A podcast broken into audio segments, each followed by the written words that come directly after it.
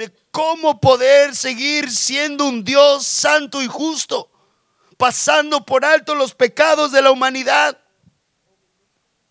y declarando los justos, es Jesucristo, el Hijo de Dios. Ya desde antes de los albores de la creación del universo, se llevó a cabo un cónclave hipersónico. ¿Qué significa esto, hermano? Entiende la palabra cónclave, una reunión. Desde antes de los albores del universo, desde antes de la creación del universo, se realizó una santa y sagrada convocatoria que convocó al Padre, al Hijo y al Espíritu Santo. Y había un gran tema sobre la mesa a tratar por la Santísima Trinidad. Y el tema a tratar era el pecado de usted y el mío. ¿Cómo podrían resolver este dilema? ¿Cómo el hombre podría alcanzar la salvación de su alma? ¿Cómo el hombre podría entrar a la eternidad y adorar al Señor eternamente y para siempre? Y entonces esta reunión entre el Padre, el Hijo y el Espíritu Santo tuvo como tema central la salvación del hombre. ¿Sabe por qué, hermano? Porque dice la escritura que desde antes de la fundación del mundo, el Cordero de Dios ya había pagado el precio por usted y por mí. Esto es glorioso.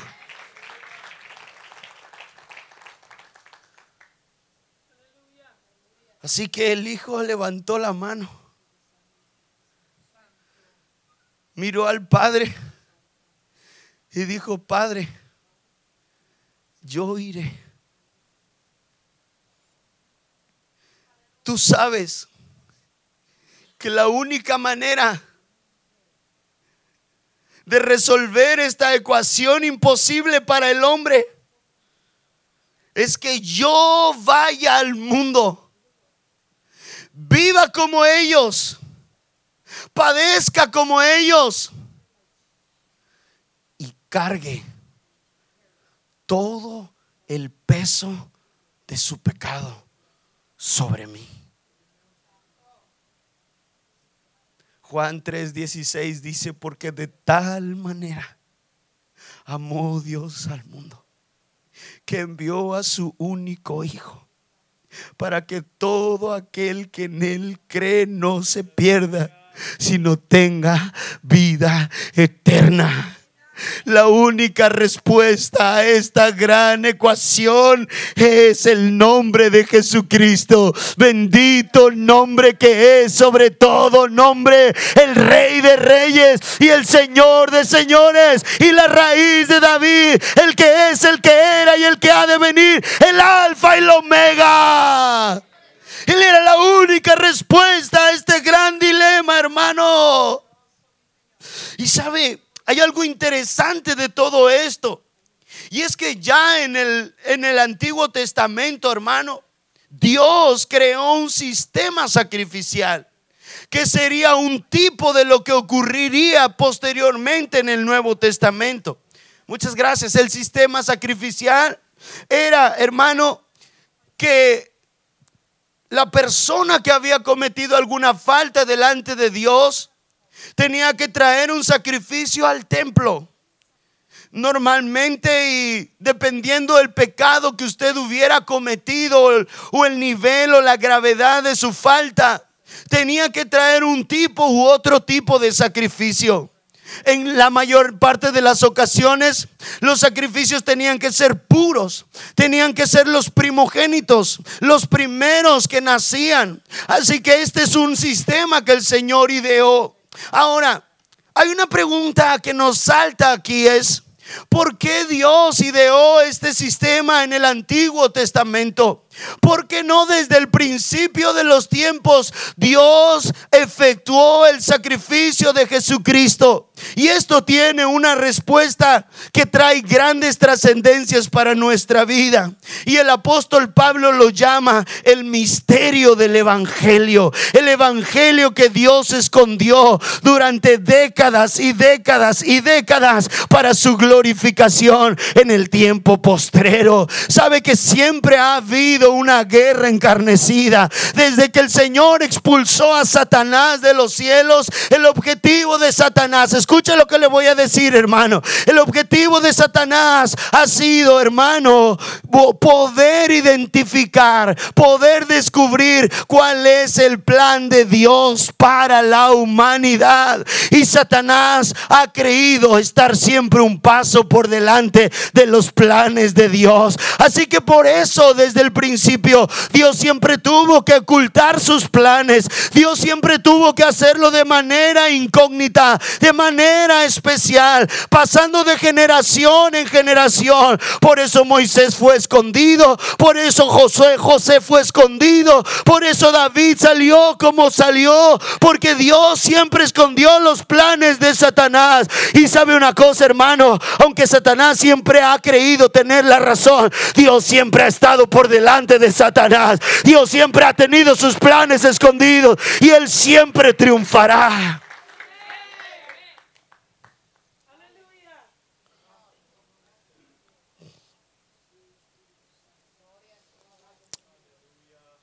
Hay una historia particular que me ayuda a comprender que para mí abre el telón a lo que verdaderamente ocurre en el Calvario. Todo lo que dije anteriormente era necesario para que usted comprendiera la complicada tarea de resolver la salvación del hombre. Pero ahora sabiendo el plan, quiero que usted entienda de manera detallada cómo este plan fue ejecutado. Vaya conmigo a Génesis capítulo 22. Génesis capítulo 22.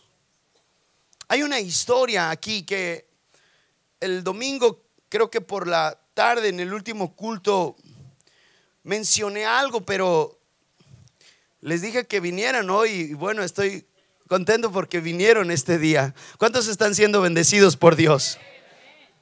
Les di un pequeño adelanto, ¿verdad? Génesis capítulo 22 tiene una historia que la mayor parte de nosotros conocemos y de la cual estamos identificados. Y es la historia del el trágico día, el terrible día en el que Dios le habla a Abraham y le dice, sube al monte y sacrifica a Isaac, a tu único hijo. Versículo número 2 del capítulo 22. Vaya conmigo. Y dijo, toma ahora a tu hijo, tu único Isaac, a quien amas, y vete a tierra de Moria y ofrécelo allí en holocausto sobre uno de los montes que yo te diré. ¿Sabe qué representa para mí, hermano? Génesis capítulo 22, versículo 2. Representa el primer acto de este gran acontecimiento. Cuando el telón se abre y se presentan los personajes y nos introducen en esta gloriosa historia que trascenderá por siglos.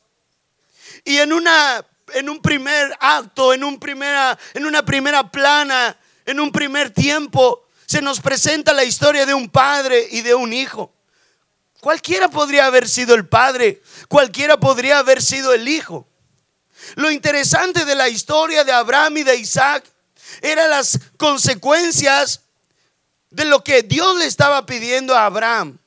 Abraham, un hombre adinerado, rico, dueño de muchos lugares y con un gran renombre, un día escucha la voz de Dios, que en esos tiempos no era lo normal escuchar, escuchar la voz de Dios. Por aquellos tiempos, hermano, no existía el YouTube, el Facebook y, nada de eso, ¿verdad? No existían las redes sociales, no había iglesias donde adorar al Señor, no tenían la Reina Valera, la NBI, no, no había traducciones bíblicas. Es más, ni siquiera tenían Antiguo y Nuevo Testamento, no, no había predicadores que les fueran a predicar a sus iglesias. Es más, no había iglesias en el tiempo de Abraham, no, hermano. Así que no era normal que Dios le hablara a un hombre. ¿Sabe cómo se conocía acerca de Dios? Se conocía acerca de Dios por la historia que alguien había oído, que de alguien había oído, que alguien que había había oído una historia acerca de Dios. Así se conocía. Así que no era normal que Dios le hablara a un hombre. Pero de repente Dios le habló a Abraham. Porque Dios siempre le ha hablado a sus hombres, hermano. Y dice la escritura que le dijo, sal de tu tierra y de tu parentela y de la casa de tu padre a la tierra que yo te mostraré. Y si me haces caso, Abraham, haré de ti una nación grande y te bendeciré y bendeciré a los que te bendigan y maldeciré a los que te maldigan. Oh, y en ti serán benditas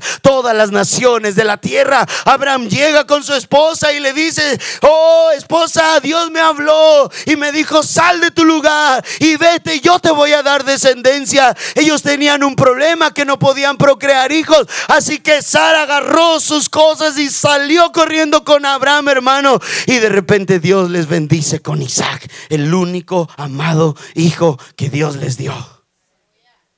Y de repente un día Dios le habla a Abraham y le dice, sube al monte y ofréceme a tu único hijo. Imagina el dolor de Abraham, hermano, al escuchar la voz de Dios. Imagina el sufrimiento de este padre. Ahora imagina el sufrimiento de la madre. Ahora imagine, hermano, cómo se sentiría Isaac al ver que su padre tomaba la leña y los elementos para el sacrificio. Mire lo que dice el versículo número 3. Y Abraham se levantó muy de mañana y enalbodó su asno y tomó consigo dos siervos suyos y a Isaac su hijo y cortó la leña para el holocausto y se levantó y fue al lugar que Dios le dijo. Al tercer día alzó Abraham sus ojos y vio el lugar desde lejos. Entonces dijo Abraham a sus siervos, esperad aquí con el asno yo y el muchacho iremos allá y adoraremos y volveremos a vosotros. Y tomó Abraham la leña del holocausto y la puso sobre Isaac su hijo. Y él tomó en su mano el fuego y el cuchillo y fueron ambos juntos. Entonces habló Isaac a Abraham su padre y le dijo, Padre mío. Y él respondió, heme aquí mi hijo y le dijo, he aquí el fuego y la leña, mas ¿dónde está el cordero para el holocausto? Y respondiendo a Abraham, Dios se proveerá de cordero para el holocausto, hijo mío. Y cuando llegaron al lugar que Dios le había dicho, edificó ahí Abraham un altar y compuso la leña y ató a Isaac su hijo. Y lo puso en el altar sobre la leña. Y extendió a Abraham su mano y tomó el cuchillo para degollar a su hijo. Esta podría haber sido cualquier historia, cualquier padre, cualquier hijo. Algo sorprendente ocurre aquí. Y es que cuando Abraham está dispuesto a hundir el cuchillo sobre Isaac, conocemos la historia. Dice la escritura que un ángel desciende y detiene la mano de Abraham. Y le dice, detente Abraham. Y el Señor le habla y le dice, ahora veo que has sido obediente a mi voz, a mi palabra. Y por eso la escritura cuenta a Abraham como un grande, un gigante, un héroe de la fe. Por la fe de Abraham, dice la escritura. De repente, mire hermano, dice el versículo número 13, entonces alzó Abraham sus ojos y miró y he aquí a sus espaldas un carnero trabado en un zarzal por sus cuernos. Y fue Abraham y tomó el carnero y lo ofreció en holocausto en lugar de su hijo. Esta historia, hermano, nos abre el telón de lo que ocurriría cientos de años después. Este solamente sería el primer acto. El acto donde nosotros podemos introducirnos en la historia de un padre que amaba a, único, a un único hijo. Y el dolor que el padre sentía al ver a ese hijo sufriendo. Pero solamente sería una introducción. Es como uno cuando está en su sillón viendo un programa de televisión acaba un capítulo y bueno, ya es un poco de noche, va a la cama a dormir, se queda un poco intrigado porque la historia está muy entretenida pero sabe que el día de mañana puede volver a seguir continuando la historia. Así que este es un primer capítulo. El telón se abre y la historia que tenemos es esta. Pero esta historia no termina en este momento. Esta sería una historia que seguiría cientos de años después. Cientos de años después, esta historia continuaría. Una historia, hermano, que nos revelaría algo glorioso y algo poderoso que iba a ocurrir en el mundo entero y que la consecuencia de esta historia iba a ser la salvación del mundo entero. Abraham e Isaac abrieron el telón. Isaías lo profetizó. Acompáñeme a Isaías capítulo número 53. Isaías capítulo 53. Abraham e Isaac abrieron el telón. Isaías lo profetizó. Isaías capítulo número 53 a partir del versículo 3. Son textos que conocemos inclusive de memoria. Textos que nos hablan acerca de cómo Jesucristo sería sacrificado y los padecimientos de Jesucristo previos a ir a la cruz como el Hijo del Hombre, el Hijo del Dios viviente, daría su vida en expiación por los pecados de toda la humanidad. Isaías 53 a partir del versículo número 3 dice, despreciado y desechado entre los hombres, varón de dolores, experimentado en quebranto, y como que escondimos de él el rostro, fue menospreciado y no le estimamos. Ciertamente él llevó nuestras enfermedades y sufrió nuestros dolores, y nosotros le tuvimos por azotado y por herido de Dios y abatido, mas el herido fue por nuestras rebeliones, molido por pecados. El castigo de nuestra paz fue sobre él y por su llaga fuimos todos curados. ¿Cuántos dan gloria a Dios por esta gran verdad, hermano? Isaías, cientos de años antes de la llegada de Jesucristo, profetiza de una manera tan detallada no solamente la muerte, sino la vida y ministerio de Jesucristo, que algunos teólogos llaman a Isaías a Isaías el quinto evangelio. De las veces que se menciona a Jesucristo se hace referencia a Él. Así que Abraham e Isaac abren el telón e Isaías lo profetiza. Mateo capítulo 27. Y con esto quiero empezar a concluir este mensaje. El mundo lo vivió. Abraham, Isaac abren el telón, Isaías lo profetiza, pero el mundo lo vivió. Conocemos la historia, conocemos el llamado vía crucis.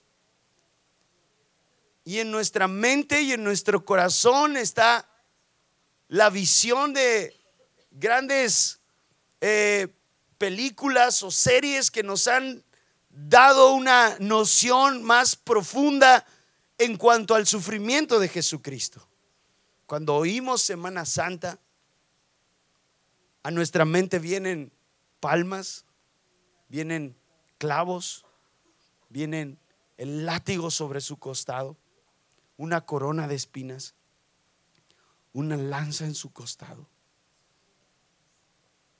Y todo esto, hermano, quiero que usted lo entienda.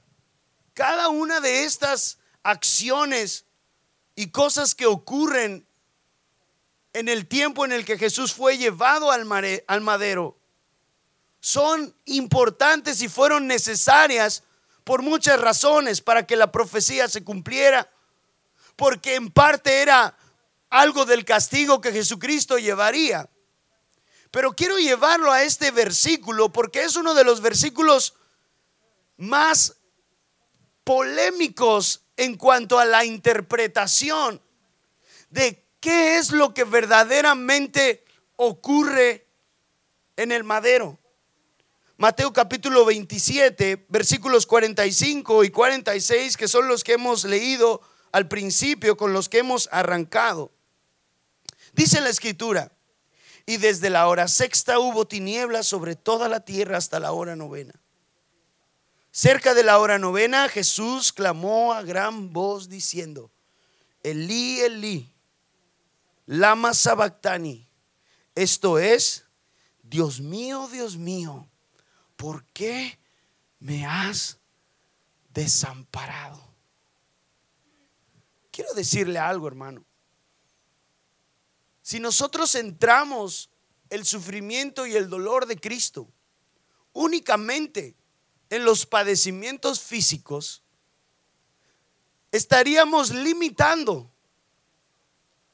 en un aspecto amplio lo que verdaderamente ocurre en la cruz del Calvario. Y le voy a decir por qué.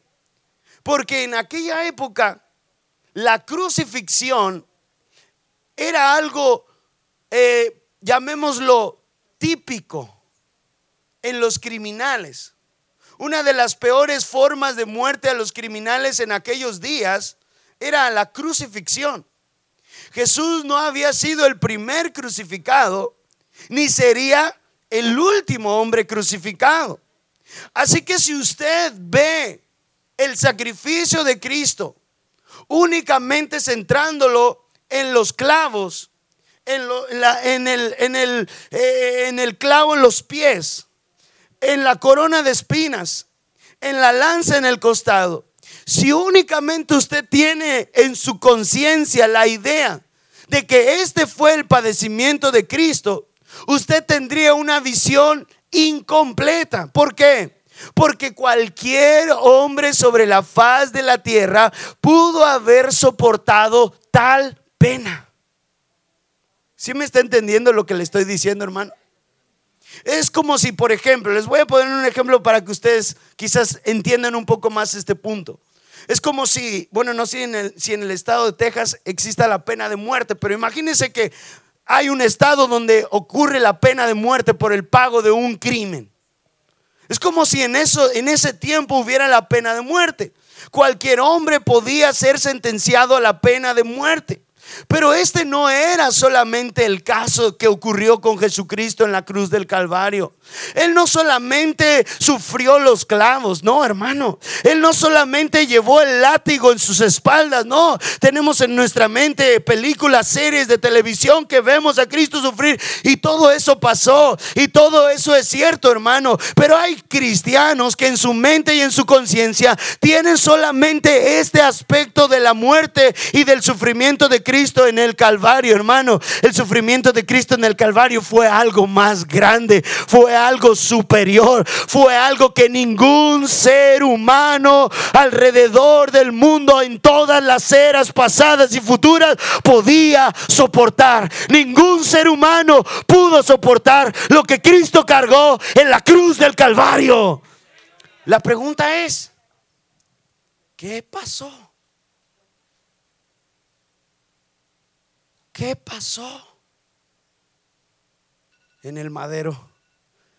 Mi alarma dice que ya acabe, ya acabo. ¿Qué pasó en el madero? ¿Por qué Cristo en la cruz clama? Viendo a su madre y a uno de sus hermanos y a la multitud después de ser crucificado, clavado de manos y pies con una corona en su cabeza y una lanza en su costado. ¿Por qué después de esto, hermano, desde la hora sexta a la hora novena, esto es de las 12 del día a las 3 de la tarde, el cielo se oscureció y Cristo clama al cielo diciendo, Padre, Dios mío, Dios mío, ¿por qué me has abandonado? ¿Qué estaba pasando? ¿Qué estaba ocurriendo?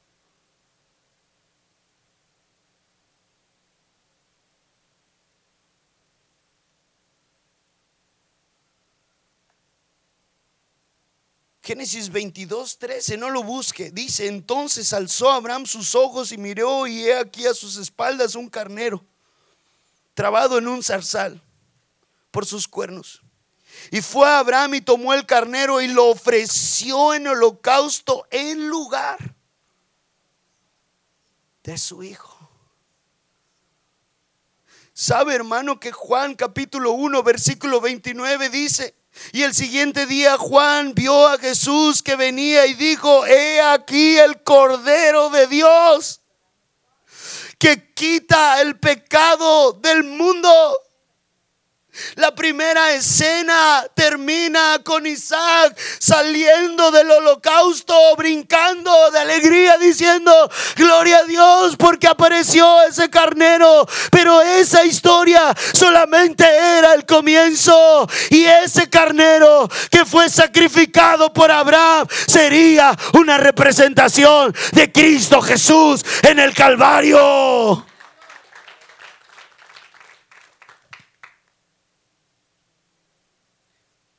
Pero, ¿qué ocurrió? ¿Qué ocurrió? Cientos de años después, el Cordero es Cristo. ¿Y el Padre? ¿Quién es el Padre?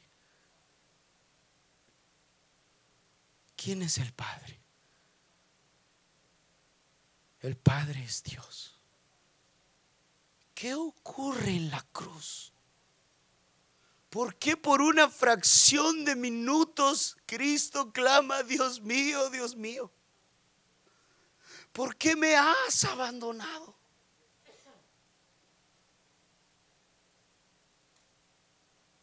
Vaya conmigo a Isaías capítulo 53 y ahí sí quiero que me acompañe. Voy a pedir a los muchachos, a los músicos que vengan y, y tomen sus lugares porque porque esta noche yo sé que el Señor tiene grandes promesas y grandes regalos que dar a aquellos que creen en su nombre y han confesado el nombre de Cristo. Y sabe una cosa, hermano, yo creo que después de esta noche muchos de ustedes nunca van a volver a ver el sacrificio de Cristo de la misma manera. ¿Y sabe en qué impacta?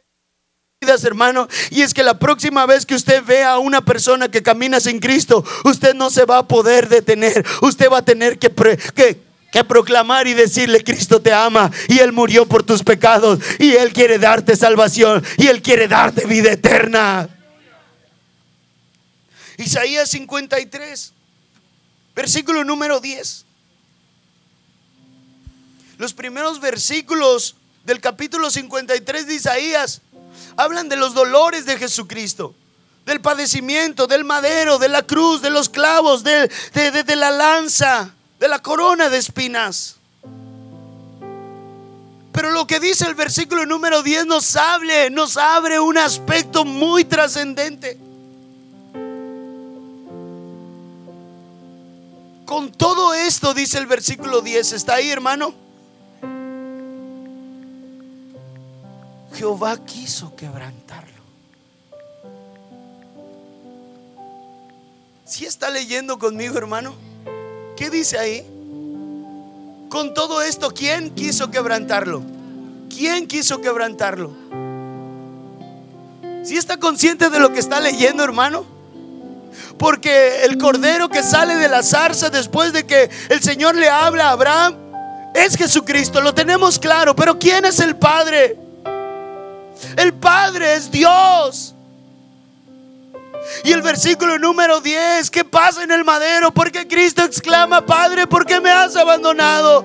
Era que el Padre lo estaba abandonando. ¿Qué estaba ocurriendo en el madero? Porque al mirar el sacrificio de Cristo, no solamente vemos el látigo, los clavos y la corona. ¿Por qué tenemos que ver algo más? Porque era algo más trascendente lo que estaba ocurriendo. Recuerda al principio cuando comencé diciéndole que había un gran conflicto para solucionar. La ecuación de la economía de Dios se tenía que solucionar por un conflicto que como Dios siendo santo y justo podía declarar justos a los pecadores y los podía perdonar. ¿Cómo y por qué? La justicia de Dios tenía que ser satisfecha la copa de la ira de Dios que tenía que haber sido derramada por todos los pecadores fue derramada por el Cordero que quita el pecado del mundo. Dice el versículo 10, con todo esto Jehová quiso quebrantarlo, sujetándole a padecimiento. El Padre en la cruz estaba sacrificando a su Hijo, sujetándole a padecimiento. Cuando haya puesto su vida en expiación por el pecado, verá el linaje, vivirá por largos días y la voluntad de Jehová será en su mano prosperada. Pero mire lo que dice el versículo número 11, mire con atención hermano, verá el fruto de la aflicción de su alma y quedará satisfecho. Dios estuvo satisfecho cuando Cristo murió en ese madero en expiación por su vida. El pago quedó efectuado. Abraham era Dios e Isaac era Cristo, pero ahora no hubo ángel que se interpusiera, no. Era el Padre cobrando el pago.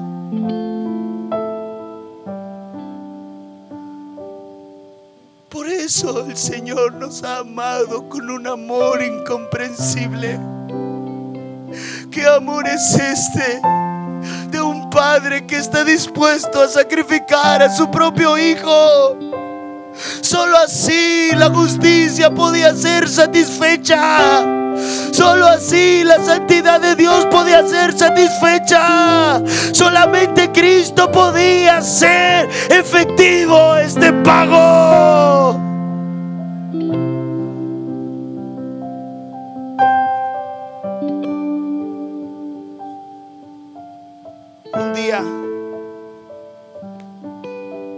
Pastor predicaba en una escuela, una universidad.